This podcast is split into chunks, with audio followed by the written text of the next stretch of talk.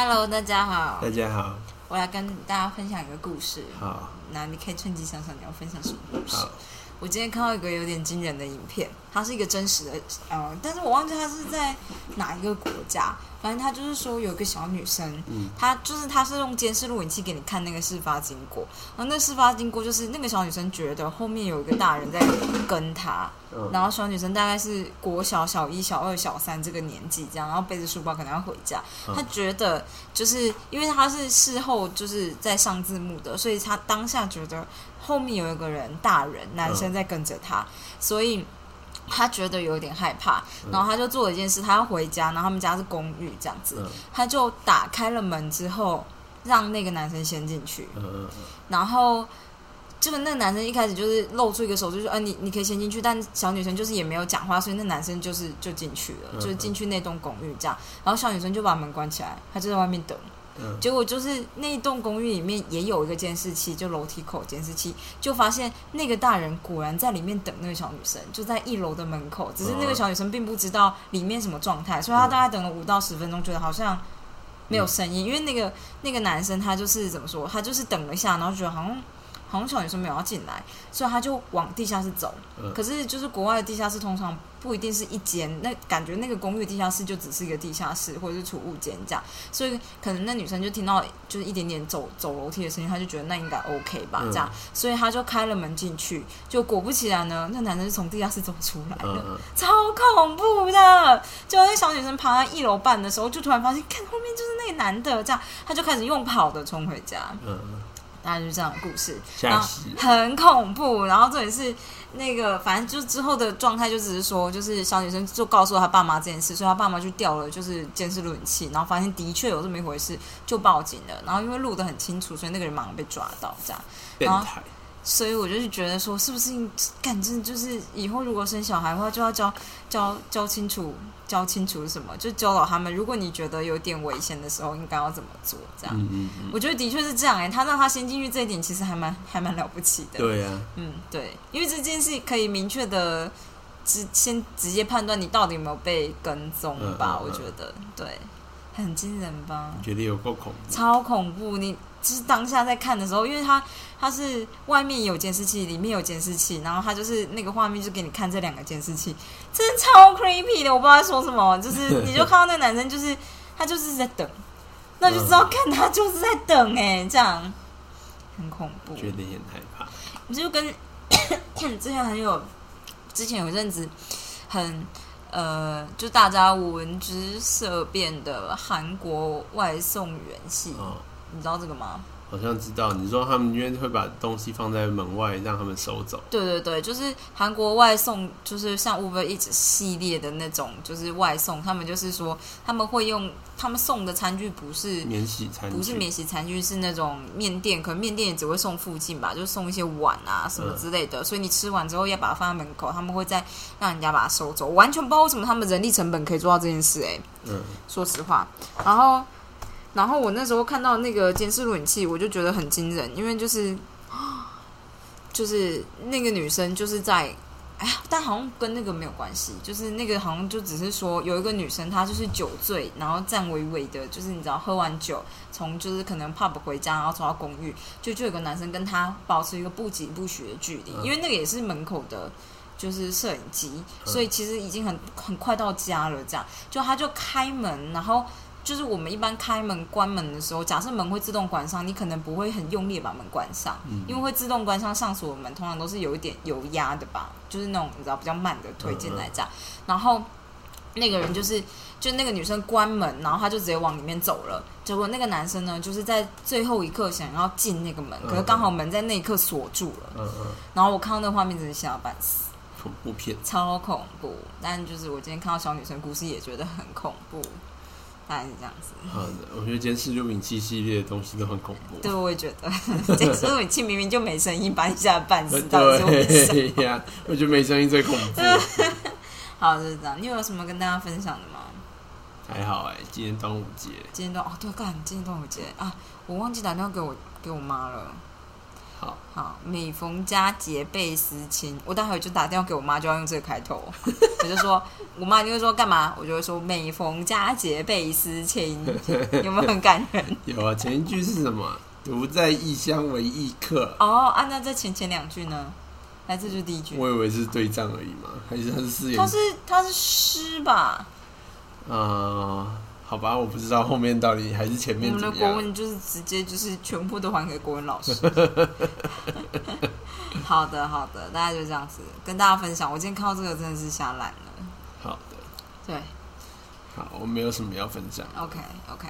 阿婷昨天就是我陪她熬夜看了一下法网的决赛，对，然后她赌的小将就是希希腊小将嘛，，对呀、啊，叫做什么啊？基基基基帕 pass，基基 pass 七七 pass，、啊，是七七 pass，就是差一点就赢了，输在关键的那一刻也没有差一点啦。我觉得他就是差那么他差蛮多的啦，因为就是这个书法大家已经看了很多次，每次看到对上 Djokovic 都都知道会有这个剧本，那剧本都已经看了很多遍，都已经有点腻了。但是就是没有很少人能够改写这个剧阿婷，就本，是会看到满手都是手汗。对，那就是这个 因为有的时候我看球，我也会有点紧张。就比如说，如果他突然回了一球不长也不短的球，你就觉得啊，然后林静是会吓到讲不出话，我觉得超好我真的笑，很紧张哎，啊真的超紧张。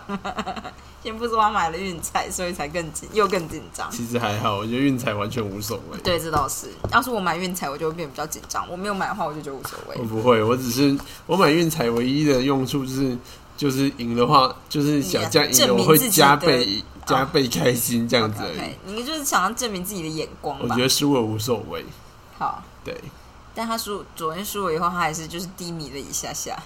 对呀、哦就差一点而已啊。其实。我其实觉得差一点，我觉得就是他的士气其实没有真的被打，我但我觉得他最后一球就是失去了气势，他，但是他就是其实后面都有点，你就有点没有之前的那个精彩，就是他后面气凝神感。他后面有一点不知道自己要怎么办，然后所以他花了很长一段时间找自己到底应该怎么做。嗯，但其实答案就在他之前打的球里面，他之前打的状态就你就照之前打就好了。你看阿婷就是一个像老人一般的发言。真的，好了，就这样跟大家就是这样子。OK OK 我们来看这个拖延症。对家庭对自尊的影响。他说，或许家庭对孩子最深远的影响是抑制孩子自尊心的发展。嗯，这点也和我们之前讨论的恐惧最直接相关。自尊代表你对自我价值的评估。如果你的自尊低落，你会觉得自己一无是处；如果你的自尊膨胀，你会觉得自己所向无敌。成长的任务之一就是对自己的能力培养出实际的认知。我这句话就是我觉得说的画上。荧光笔。如果口吻问我说接受自己的极限，就是你可以做更多，我就跟他说，成长的任务之一就是对自己的能力培养出实际的认知，明，那你在接受自己的极限，可以吗？口味可能不会投。同时对自我价值保持正面的看法，这句话还没讲完，好好，这句话把它背下来。写作文了。对，家庭可以帮你了解自我、接纳自我，让你的自我观感不会随着情境不同而大幅变动。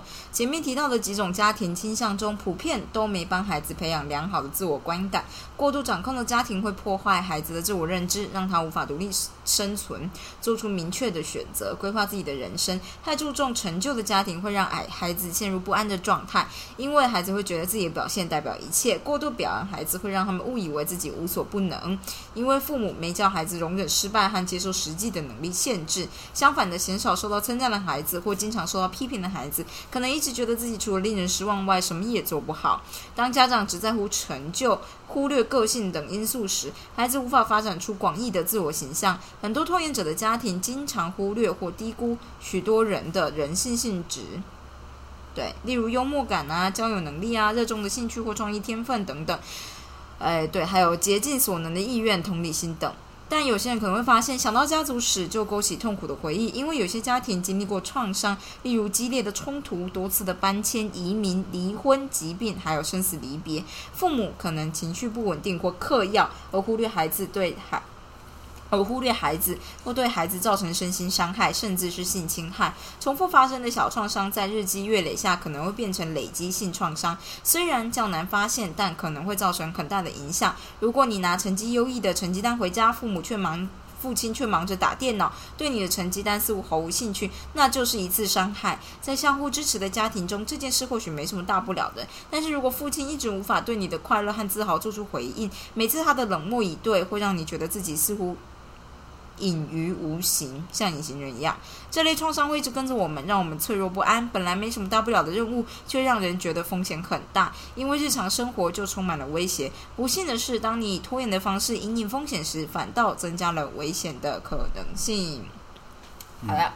破裂与修补。他说：“我们并不完美啊，父母也是如此，每个人都会犯错。父母总是会有诸事不顺、心情不好、行为失当的日子。这个时候，父母无法发现孩子的需求。还好呢，父母并不需要完全关注孩子的事事情才算够好的父母。研究亲子依赖关系的学者发现，父母亲只要有百分之三十的时间关注孩子，就可以培养出稳固的亲子情感。”任何人际关系都会出现破裂，不管破裂是大是小，那都是很寻常的事。关键在于发生破裂时如何处理。如果父母表现失当或忽略孩子的需求，他可以启启动情绪的修补。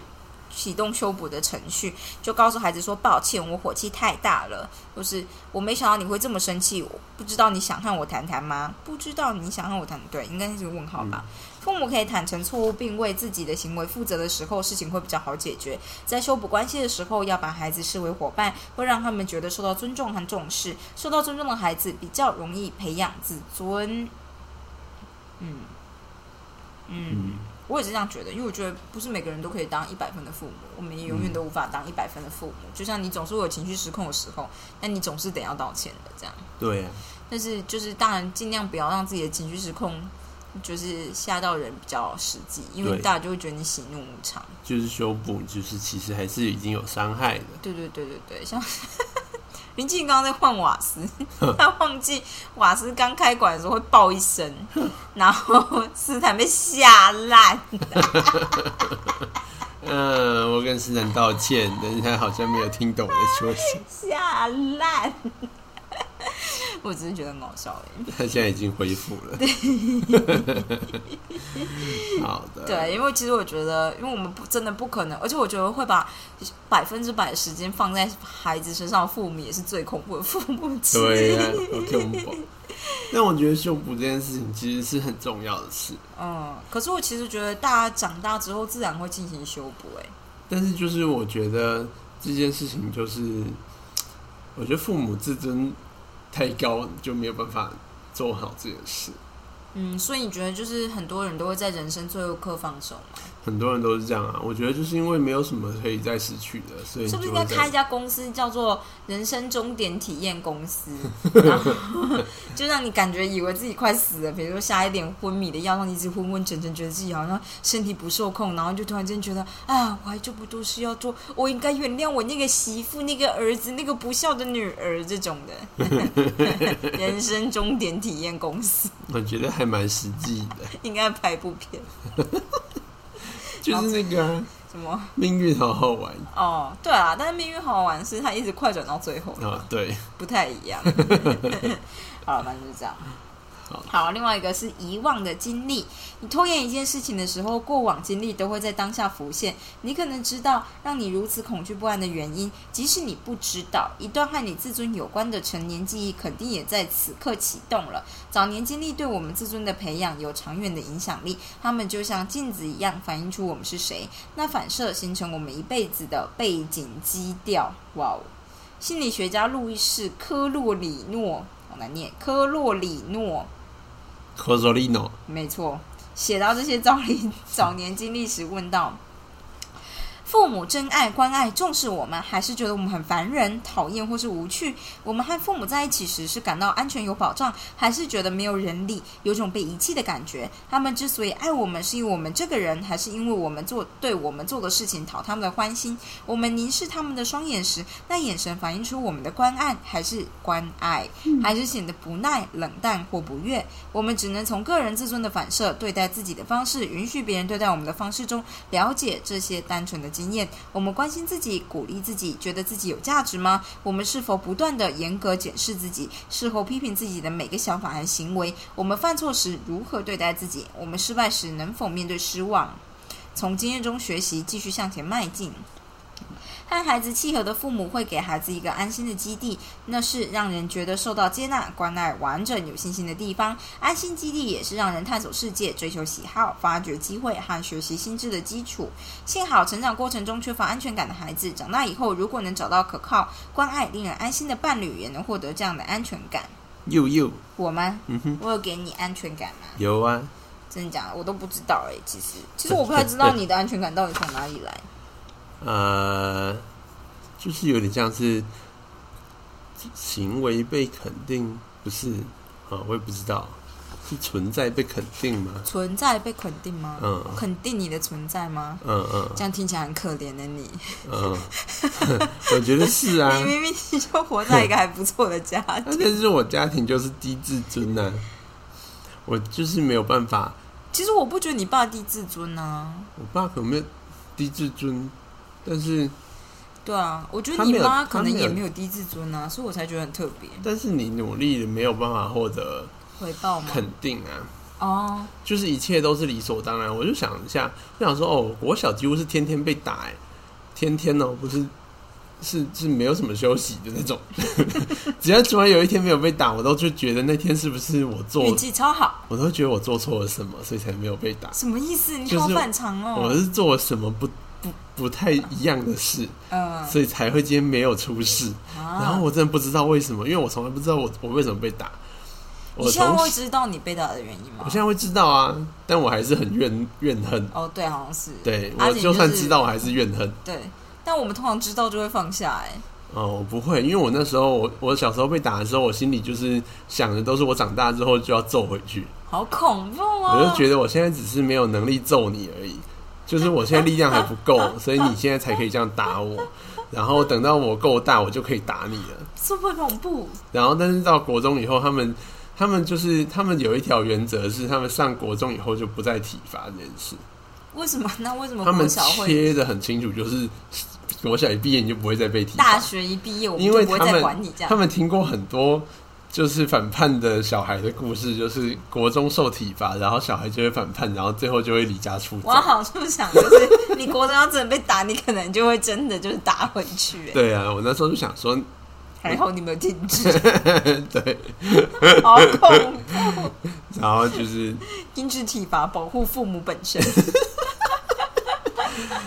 嗯，对，哦我就想说我国小也是每次都拿第一名啊，我很少不拿第一名。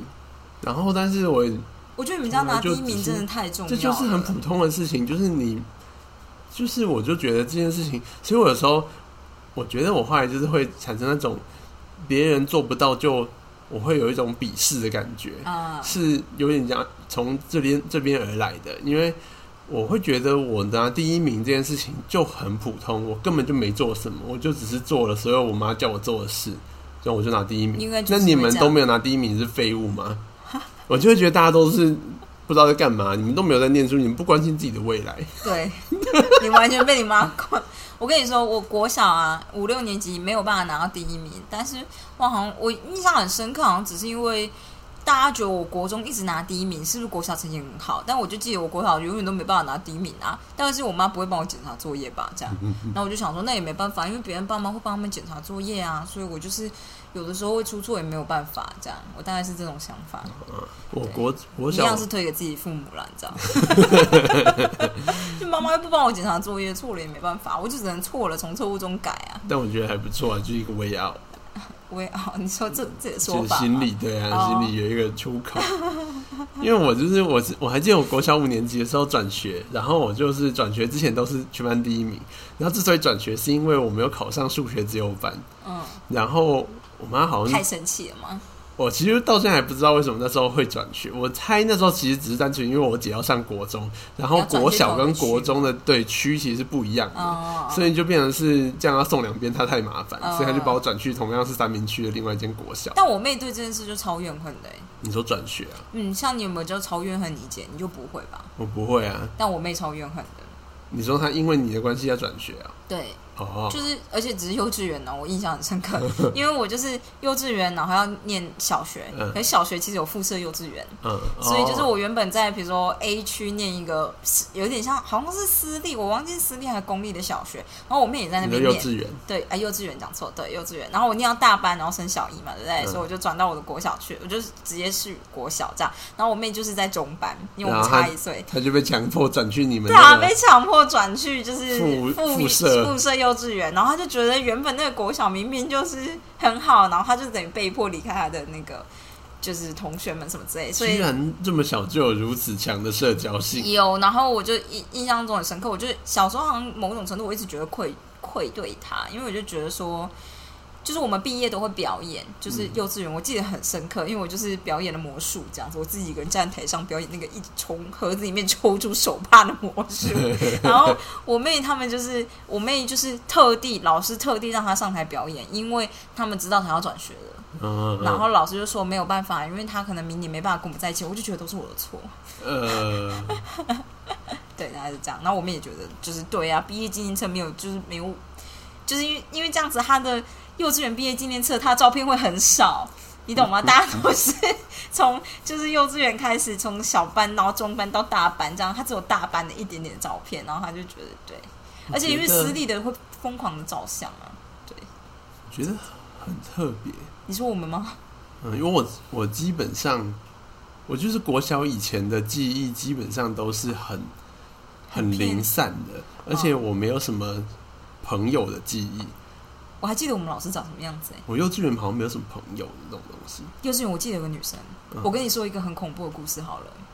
嗯，我不知道有没有跟你说过。没有，那个女生呢，就是我还蛮喜欢她，幼稚园我印象很深刻。就是我嗯转到大班，我大班叫做大象班，这样、大班的时候，我们好像也是叫类似的名字，然后中班可能是什么长颈鹿班之类的。然后，但这不重点，重点是我印象之所以深刻呢，就是我以前本来就没有到很喜欢男生，因为男生可能太幼稚了。而且我还记得那个班级呢，就是他的教室是有一个椭圆形，有点像葫芦的形状，然后是阶梯教室往下这样，然后小孩子老师会在最下面，然后上课，然后大家都会坐在上面这样，然后。呃，里面有个女生，我一直很想跟她当朋友，因为我觉得她跟我很像，不知道从哪里来的想法，就是可能就是头发、发型或什么，但我忘记了。她呢，有时候会在我耳边跟我说一些故事。嗯，我跟你说这件事真的太深刻了，就是他就会跟我说，嗯、他就是我，嗯，我觉得我这样讲呢，我觉得一定不是我预，嗯、就是回去想或猜测以后拼出来的。但是我印象很深刻，他会跟我说，有人会摸他，有有，嗯，就是他会觉得，就是摸他，然后就是先看他裙子进去摸他这件事情是对的。好可怕！就是我后来是到国中嘛，因为国小就完全忘记，我国中嗯突然想起这件事以后，我就突然间觉得！而且是他他也要告诉我说这件事是 OK 的，这样，嗯然后。我其实那时候就是听不太懂，因为你知道，嗯我还永远记得，就是我小时候只要看到电影里面有那种比较赤裸的性爱的场景，我都会觉得很无聊。这段到底在干什么？可以赶快过去。我想要看其他，比如说奔跑、追逐的画面什么的。就是那时候可能真的完全不明白这样。然后我后来就是稍微明白以后，就突然间觉得其实这件事很恐怖。超恐怖的啦。嗯，而且他是用低语的，他跟我说：“我只告诉你，不能告诉别人，因为这也是别人，就是大人告诉他。”嗯，我觉得超 creepy 的。好，我就从来没有讲过，大概就是这样子的故事。吓死人我！要培养成我的小孩，什么都会跟我说。对，对，但是因为我就是他叫我不要告诉别人，所以我也没有跟别人说过。好的，你过了三十二二十多年，终于在这一刻，对，你是不是觉得很精彩？啊，对，就是这样子。好黑暗哦，太震惊了，这集也太黑暗了吧？哦，你说什么幼稚园？你想不起幼稚园的事？就是没有什么印象啦，也没有想我，我好像也没有，就是没有什么认识的人，就是我，我觉得我幼稚园好像都在哭，因为我就是 离开家里，对，就是我就离开家里就觉得很慌张，所以我几乎都在哭，然后我都不知道到底那段时间是怎么过的，然后就就也没有跟你一起在幼稚园里面？我姐没有啊，家幼稚园。她她你们差两岁对啊，她就是一定跟我不同班，哦然后就是大家都会不同班，那你会知道幼稚园里面有你的手足在啊，不行，我就要摸到看到才算。依赖感太强。对，所以我就是恐，我记得就是我好像到大班都还不太能够自己一个人你，小班就送去了吗？你知道吗？对啊哦，是哦，但是就是好像换来换去的，然后就觉得那边就超恐怖的，就是很陌生。你怎么都没交到朋友啊？那我都在哭吧？可是有一些班级的大姐姐就会去安慰小孩。有啊，就是那个那时候去去那个谁朱宗庆打击乐团，他们有办一个，他们有一个就是也类似幼稚园这样子，呃但是在一栋大楼里面这样。嗯然后就是我记得那时候就有一个我姐班上的一个女生，嗯。然后她就照顾我，她就照顾我，照顾的很勤。嗯。然后就我就有一次好像不知道为什么生气，我就咬她，嗯，然后她就不再跟你讲话。她。就哭了，她就跑去跟妈妈告我状，然后我爸妈还跟她妈道歉，好，看你还记得一些事啊？但是其实我完全不记得我咬她，我没有这个记忆。但我觉得很有可能你会咬它。我当然觉得我有可能会咬它，我就像斯坦一样啊，我不知道他到底弄到我什么东西，然后我就想要咬它，结果咬超大力这样子。啊，应该是。家教零分，对，然后就就有点惨，对，对，感觉会被修理的很惨诶。但是我又不知道为什么，嗯，嗯，而且我没有，有相册吧？嗯也没有嘛。但是我转了很多次，我小我小班、中班、哦大班都在不同的幼稚园啊、应该是你妈一直觉得那边小老师没办法顾好你这样的状态，就转一个，或听别人讲又再转一应该个这样子。是，然后就一直换，一直换，反正我就没有在但是这。跟你没有稳定下来有点关系。呃，而且我其实也没有什么记忆，到底是在哪一个断点换的。哦我只记得我大概有四个左右的幼好稚园，多哦，呃，因为我去过不同的，我记得就是一个是朱宗庆的，一个是某一个教会的，你怎么那么难管？教会的真的很讨厌，每次吃点心都要祷告，我就记得这件事而已。超想吃，然后还被制止。对对对，但那一次我记得就是那那一间是我有一点就是比较好的印象，因为我们就有一次好像是国庆日还是什么，嗯然后小朋友就要戴着帽子，然后举着国旗出去游行，然后走来就说嗯嗯嗯嗯嗯，然后就走一圈回去，然后就很开心。我还记得那时候我有一面有一个二十六面骰嘛，嗯，就是一个。对球状的骰子，骰子吗？嗯，我就好像我们剧行买到一个，我很喜欢那个骰子，嗯嗯。那时候我就常常在当那个幼稚园 那个幼稚园里面的那个那个叫什么溜滑梯，嗯，我们把那溜从溜滑梯上面滚下去，看它滚下去，没有被捡走吗？后来就不见了。没被捡走。大概是这样。哦我对幼稚园印象就是我第一次说谎被发现就是幼稚园，就我们老师去生小孩了。嗯，看，我真的记得很深刻哎！大班的时候，我的老师去生小孩了，所以就有代课老师印象深刻。那个时候呢，在我们老师去生小孩之前，他是到最后一刻吧，我在想。然后，呃，我那个时候好像是因为嗯感冒，所以我不能中午的时候去游泳。就是我们有一个游泳课还是游泳班吧，就是中午的时候可以在其他小孩睡觉的时候去他们地下室，就是有一个游泳小小游泳池这样去游泳这样。然后 因为老师去生小孩了，那个时候好像中间有一个那个代课老师嘛，然后我就说妈妈说可以，我可以继续去游泳了，但其实我妈根本没有说过。嗯嗯嗯，这样子，就我就在这第不知道是游第三次、第四次，反正就老师回来了，干超超超 creepy 的。就是那一次我要去游泳，然后刚好经过那种就是教务处之类的，嗯嗯刚好看到老师，老师一脸惊讶，觉得你怎么会要游泳啊？这样，然后我就说我我反正他就是用你你要去哪里，我就说我要去游泳这样，然后他就打电话问我妈，我就被罚了。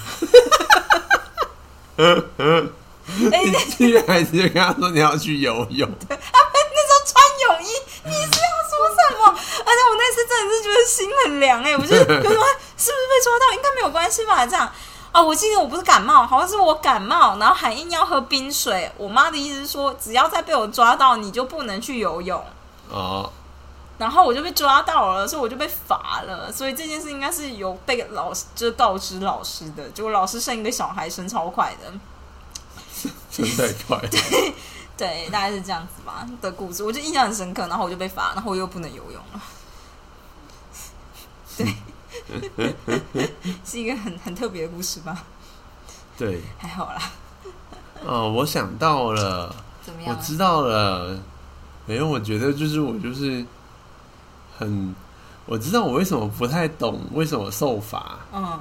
大概是因为我受罚的状态下面的我爸妈的情绪反应都很强烈，嗯，然后我只觉得所以是接收到我只接收到对我只接收到他们发出来的愤怒，哦，你不会像我妈那样，我妈就是用警告的这样，嗯，我只接收到愤怒跟接下来我自己的恐惧，嗯，然后其实就是我其他东西都无法感知。嗯，我并没有办法去想说我到底做错什么，或者是我应该要怎么做，嗯。因为反正我后来就是有点半放弃，因为我就想我每天就会被打，反正最才会 有一天被有一天被没有被打，然后怎么怎么会没有被打呢？太特别了，真的很特别。我不知道到小小学几年级我才慢慢频率变比较低，我应该是到三四年级才变比较低。你为什么会被打那么凶啊？哎，我就是一直就在家里讲说干你娘这样子，我就想过，要是我小孩这样子要怎么办？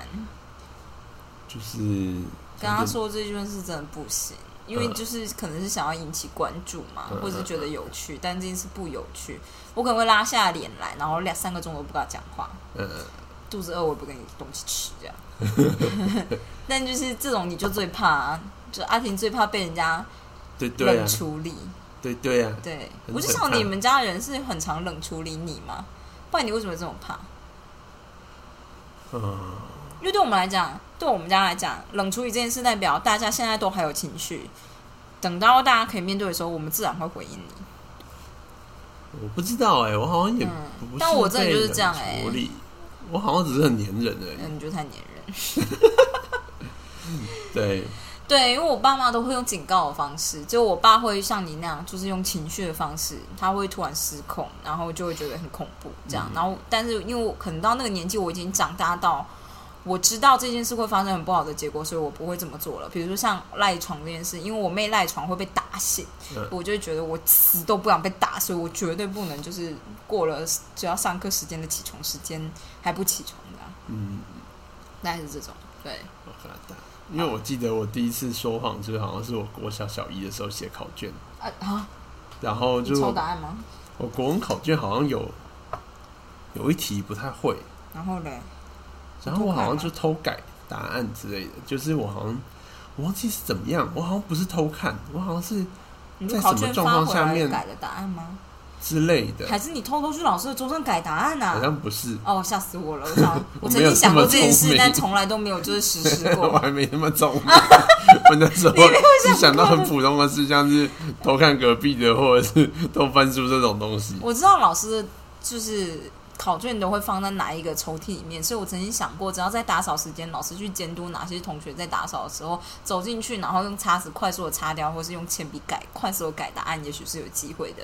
但话说回来，我就是对成绩没有真的这么在意到这个程度，这样，我只是可能对某一题的答案一直很纠结，然后考完试又突然发现，呃呃呃，这样，哦我就很想改。我好像是我那时候真的超焦虑的。我记得啊，我记得那时候写考卷就是国文有一题，然后好像是橘子的橘，嗯，我忘记怎么写，还是忘记那个字怎么怎么怎么注音怎么写，忘记了。嗯。然后小一的时候，然后我就想说，完蛋了，我这次考不到一百分，嗯，我超焦虑的，我很怕考不到一百分。嗯真的很恐怖。我有够焦虑，然后我好像就偷偷做了一件事情，让我那一题可以就是好像对这样子。嗯，但是后来就是老师好像就发现我做这件事，他就写联络不跟我妈说，然后你被揍爆啊！真的，我妈就揍爆。就在车上，然后就是那天他接我，然后因为我们在车上吃午餐，嗯，然后他就他就说，他就跟我说，就是他觉得他他对我很失望，哦，好恐怖哦！他用超沉重的语气，然后说我觉得你这样就是让我很失望，什么东西的，然后我就觉得完全不知道失望是哪个部分呢？是每一百分的失望呢，还是这么做的失望这么做的失望，？OK OK，对，然后他就他就是那次好像不没有被打，但是我就是觉得下烂，对，这就是为什么我觉得打小孩就不会比较好，因为你有很多种方法可以让他们下来。就像是我同学他们家小孩很喜欢吃饭或水果，然后其中一个小孩中午就是可能晚餐没有吃完，然后他就被惩罚，妈妈就说：“你没有吃完，所以你不能吃水果，他就很急，急了以后他就要求他爸把他的饭还来，因为他就是小孩没吃完，就是爸爸吃掉，结果饭都已经在爸爸肚子里了，他就要求把他拿回来，因为他要吃水果，他真的必须要把饭吃完。然后我就觉得这就是我们家的方式。而且我们家就是不会不太会心软，就觉得那就是下一次，因为你明天也还有，你现在闹没有用，就是你就是不能就是没有回头路这样。嗯嗯，对，我也不知道哎，但我印象很深刻，有一次，但都已经是比较大，就小六的时候，然后有一个国文考卷，就是“长”这个字，呃，长大跟那个“长”，它是破音字嘛，对不对？好像就是我写错了，因为我那时候可能就看到它是“长”，我就直接写“长”，但可能它就是那个读音要用“长”这样，然后我在。老师在讲台上揶揄了我一下，嗯，说是不是只有红玉如会写成就是另外一个字这样？然后我就觉得啊怎样？就我那时候内心的想法就是怎样啊？就写很快，他每次就是不小心的啊，这样。就我印象中很深刻，因为我就觉得你调侃个屁，又不是我不知道，我就不小心的。如果是不知道就算了这样。然后老师那天打扫的时候，就是被蟑螂爬在身上，我就觉得很好笑，好爽。小孩子就会觉得很开心。蟑螂替你报仇。小蟑螂特难抓。好赞。好，大概就是这样子，跟大家分享一下国小的一些事情，还有幼稚园的。看我幼稚园那个小女生的事情，真的很 creepy 哎。希望她现在安好啊。嗯。但是小时候听她那样讲的时候，就会觉得这是一个很特别的秘密，我们要一起守住。嗯。真的是这样。嗯。太恐怖了。好，今天就在这个神秘的，哎，其实剩一点点了。好，我要把它念完。好，他就告诉你。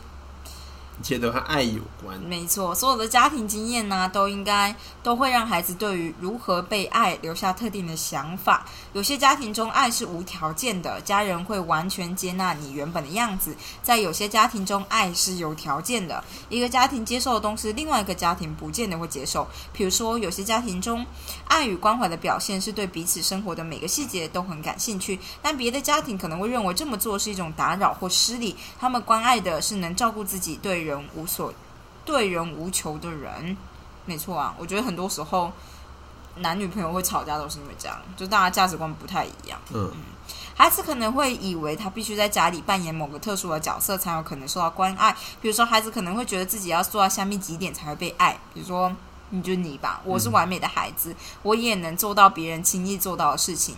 我的成功不会威胁到你，我会遵守你的规矩。我们家应该就是我会遵守你的规矩吧。我总是以你为重，我对你要求不多，我可以变成不同的人。这种想法，这些条件代表孩子希望被爱的想法，但那希望是否能实现呢？即使孩子努力让自己符合他认定该达到的条件，他不见得就能获得关爱。如果他是在这种狭义的条件下获得关爱，那表示只有某些部分的他受到喜爱。拖延是把部分的自己隐藏起来，以维持他的假设成立。就是他的假设，就是关于哪些是可行或可能的假设。孩子可能觉得这是他获得关爱的唯一的方法。假设一个孩子认为，为了获得关爱，他必须相信父亲对任何事情的看法都是对的。由于父亲是知道的人，就是那个弄，自己必须当那个不知道的人，所以孩子的自尊心必须妥协。什么意思啊？